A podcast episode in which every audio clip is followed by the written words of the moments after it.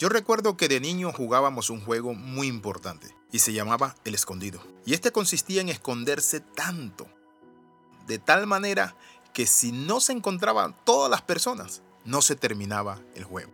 Bienvenido al devocional titulado Cuando Dios se esconde. Muchas veces nosotros sentimos que como que Dios se esconde de nosotros. ¿Será cierto eso? La Biblia dice que sí. El Señor dice, volveré a mi lugar hasta que busquen mi rostro. El libro de Jeremías capítulo 29 versículo 13 de la TLA. Cuando ustedes me busquen, me encontrarán, siempre y cuando me busquen de todo corazón. Entonces podríamos decir que muchas veces nosotros queremos jugar con Dios. Y queremos buscar a Dios cuando a nosotros se nos da la gana. La Biblia dice, más buscad a Jehová mientras puede ser hallado llamadle en tanto está cercano. No sé dónde estás hoy. Puedes que estés lejos de Dios, tal vez has estado distanciado de Dios por un mes o dos meses, por un año o quizás por década. Tal vez hayas tenido una de esas semanas en las que pensaste realmente no siento la presencia de Dios en mi vida. Ahora, ¿cómo regresar a Dios? Quizás usted ya desarrolló algo y uno desarrolla algo que se llama esclerocardía dureza de corazón. Ya se pierde la sensibilidad. Pero cuando uno entra ahí, ¿será que puede encontrar a Dios? Tengo una respuesta. Sí.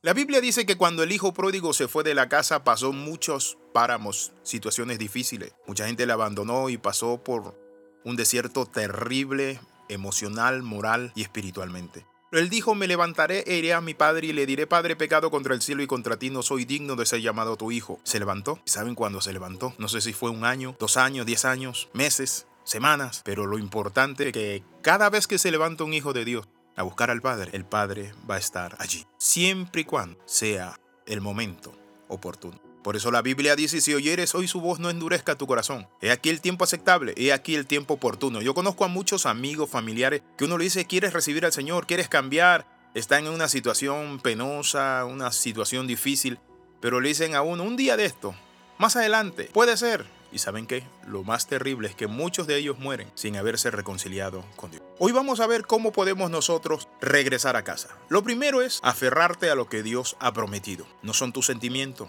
no son tus emociones, ni siquiera, mi amigo, tu pasado. Muchas veces somos atados por el pasado, es que hice tantas cosas, es que me he pervertido, hecho y deshecho, pero es allí donde Dios te dice, recuerda que yo soy amplio en perdonar, Recuerda que yo me deleito en perdonar. Nada va a pasar en tu vida hasta que te sientes insatisfecho con tu forma de ser, hasta que puedas decir, Señor, he fallado. Necesito tu amor y tu misericordia. Estoy cansado de trabajar demasiado de esta vida. Estoy vacío, Señor. Estoy necesitado de tu amor, Señor. En este mundo he aprendido, Padre Santo, que vanidad todo es vanidad. ¿Sabe cuál es la diferencia entre buscar un poco de Dios y buscarlo de todo corazón?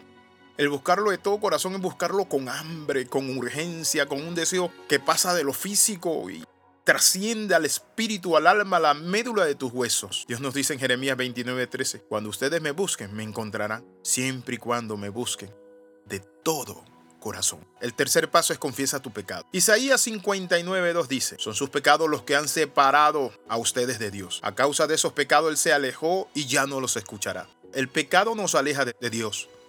¿De dónde viene esto? Tus pecados te han separado del Padre. Pero la Biblia dice que si confesamos nuestros pecados, el Señor es fiel y justo para perdonar nuestros pecados y limpiarnos de toda maldad. Vuelva a tu primer amor. Vuelva a la casa del Padre. ¿Por qué vas a estar comiendo algarroba con los cerdos deseándola? ¿Por qué vas a seguir en esa vida vacía, esa vida de engaño, donde en este tiempo difícil de crisis hemos visto que vanidad de vanidad, todo es vanidad y que lo único eterno se llama Jesús, el aliento de nuestra vida, el que está allí cuando estamos en las pruebas, en los momentos difíciles, el que transforma nuestros corazones, el que nos dice no temas, yo te redimí, yo te puse nombre nuevo. Mío eres tú cuando pase por las aguas, yo estaré contigo. Aquel que sostiene nuestras manos en los momentos de prueba, de dolor, de tristeza, momentos donde sentimos que no hacemos pies en el lodo cenagoso de la desesperación por las vicisitudes de la vida, los dolores, las tristezas, los desengaños, desencantos, los vacíos, y donde solo podemos decir, Señor, tú eres mi Padre.